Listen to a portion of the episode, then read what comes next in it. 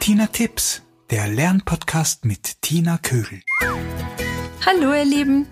Bevor ich mit der heutigen Folge starte, möchte ich mich ganz herzlich für die vielen lieben Kommentare zu meinem Podcast bedanken. Wenn ich euch mit den Spielen helfen kann, etwas Schwung und Abwechslung in euren Lernalltag zu bringen oder euch helfen kann, damit ihr Dinge besser lernt, dann freut mich das ganz besonders, denn Lernen soll ja Spaß machen. So habe ich mich sehr über ein nettes Mail von Kerstin aus Weißrussland gefreut. Sie hat mich gebeten, etwas zum Thema Vokabellernen zu machen und darum habe ich heute ein Lernspiel für euch mitgebracht. Aber bevor wir uns das Spiel anschauen, wollen wir uns ansehen, wie Kinder lernen. In der Literatur wird immer von verschiedenen Lerntypen gesprochen. Der eine merkt sich Dinge besser, wenn er ein optisches Bild dazu hat. Das ist der optische Lerntyp. Ihm hilft es, Skizzen zu machen oder eigene Notizen. Der andere merkt sich Sachen besser, wenn er sie hört. Das ist der auditive Lerntyp. Er sollte sich das zu Lernende laut vorlesen oder sich die Vokabeln vorsprechen. Und der haptische oder motorische Lerntyp merkt sich den Lernstoff besser, wenn er ihn handelnd begreift. Ihm helfen Karteikarten beim Lernen oder rhythmische Bewegungen oder Rollenspiele. Das sind die drei klassischen Lerntypen, die nach den Sinnessystemen eingeteilt sind. Oft mischen sich natürlich diese Lerntypen und es gibt auch noch ganz viel andere, wie zum Beispiel einen kommunikativen Lerntyp, der durch Diskussionen und Gespräche zu seinem Lernerfolg gelangt und noch einige mehr, die ich hier aber nicht genauer ausführen möchte. Beobachtet euer Kind, wie es am leichtesten lernt und zu welchem Lerntyp es tendiert. Dann kann man gezielt in diese Richtung Übungen anbieten. Oder aber man versucht mehrere Sinnesebenen anzusprechen, wie im folgenden Spiel. Dazu, wie man leichter lernt, hat Dr. Katrin Hille aus dem Transferzentrum für Neurowissenschaften und Lernen an der Universität Ulm gesagt, dass wir dann leichter lernen, wenn wir den Lernstoff mit Emotionen oder schon Erlebten verknüpfen. Hier habe ich ein Beispiel für euch. Meine Schülerin musste das Wort Locus, der Ort, in Latein lernen. Ich gab ihr dann eine Hilfe und sagte Locus die Toilette oder eben das Örtchen. Sie musste lachen. So hatte sie eine Eselsbrücke und hat es mit Emotionen verknüpft. Darum ist es auch wichtig, nach dem Lernen keinen aufwühlenden Film mehr zu schauen.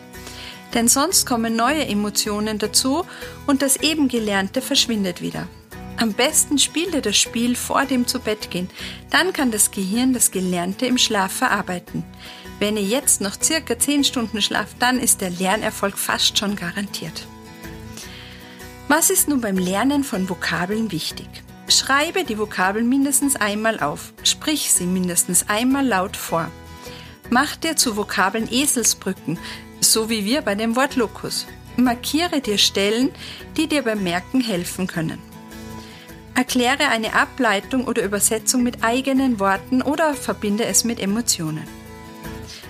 So, für das heutige Lernspiel brauchst du Kärtchen aus weißem Papier, Stifte, einen Würfel und deine Vokabeln natürlich. Los geht's! Schreibe zuerst jedes Lernwort einer Lektion auf ein Kärtchen.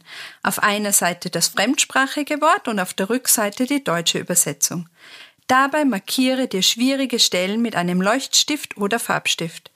Du kannst einen farbigen Punkt für das Geschlecht des Wortes machen. Eine Farbe für feminin, eine für maskulin und eine für neutrum. Schreibe bei der Übersetzung eventuell eine Eselsbrücke dazu oder male eine Skizze, alles, was dir beim Merken hilft. Schreibe eventuell auch eine eigene Erklärung zu dem Wort dazu oder eine emotionale Assoziation. So merkst du es dir leichter. Mit diesen Hilfen erarbeitest du Wort für Wort, denkst darüber nach und kannst es so besser im Langzeitgedächtnis abspeichern. Dann mach mit einem bunten Stift oder Bleistift die Würfelsymbole auf jedes Kärtchen, vorne und hinten, von 1 bis 6. Manche Kärtchen haben dasselbe Symbol. Such dir dann einfach ein Kärtchen mit dem entsprechenden Würfelbild aus. Nun leg die Seite mit dem fremdsprachigen Wort oben auf und würfel. Wenn du die Übersetzung kannst, kannst du das Wort auf einen Stapel geben. Du kannst die Wörter mündlich sagen oder aber auch aufschreiben. Beides ist wichtig. Wenn dir beim Würfel noch eine Merkhilfe einfällt, schreib sie mit Bleistift zum deutschen Wort dazu. Oder frag dich beim Spiel, wie merke ich mir das und schreibe deine Erklärung dazu. Nun wird so lange gewürfelt, bis kein Wort mehr am Boden oder am Tisch liegt. Als Variation kannst du nun die deutsche Seite nach oben legen und wieder zu würfeln beginnen. So wird jede Lektion als Spiel geübt. Verpacke nach dem Spiel jede Lektion in ein eigenes Säckchen und schreibe vorne zum Beispiel Lektion 11 drauf. Wörter, die dir besonders schwer fallen, bleiben auch bei der nächsten Lektion im Spiel. Oder du übst diese schwierigen Wörter extra. Dafür kannst du dir auch meinen Podcast Folge Nummer 3 Lernwörterwürfeln anhören.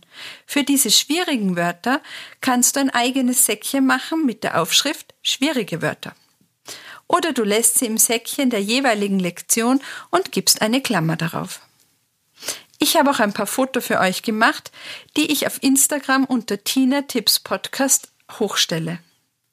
So, das war's schon wieder. Viel Spaß beim Würfeln und Üben und gebt mir gern ein Feedback, wie es euch mit diesem Spiel ergangen ist, unter meiner Mailadresse tina.tinatips.com. Übrigens gibt's den Podcast auf meiner Homepage tinatips.com oder auch bei Spotify und iTunes. Wenn euch der Podcast gefällt, dann freue ich mich, wenn ihr mir dort eine positive Bewertung gibt.